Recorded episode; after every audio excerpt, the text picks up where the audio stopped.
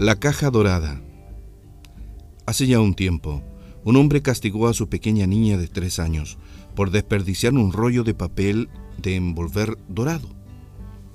El dinero era escaso en esos días, por lo que explotó en furia, cuando vio a la niña tratando de envolver una caja para ponerla debajo del árbol de Navidad. No obstante, a la mañana siguiente la niña le llevó el regalo a su padre y le dijo, Esto es para ti, papito.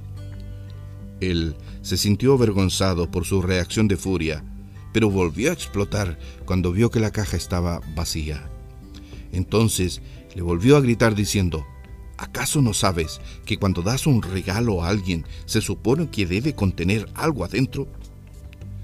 La pequeñita miró a su padre con lágrimas en los ojos y le dijo, Oh, papito, no está vacía.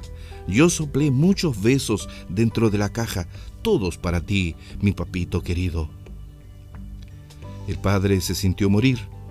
Puso sus brazos alrededor de la niña y le suplicó que lo perdonara. Se ha dicho que el hombre guardó esa caja dorada cerca de su cama por años y años, y siempre que se sentía deprimido, él tomaba de la caja un beso imaginario y recordaba el amor que su niña había puesto allí.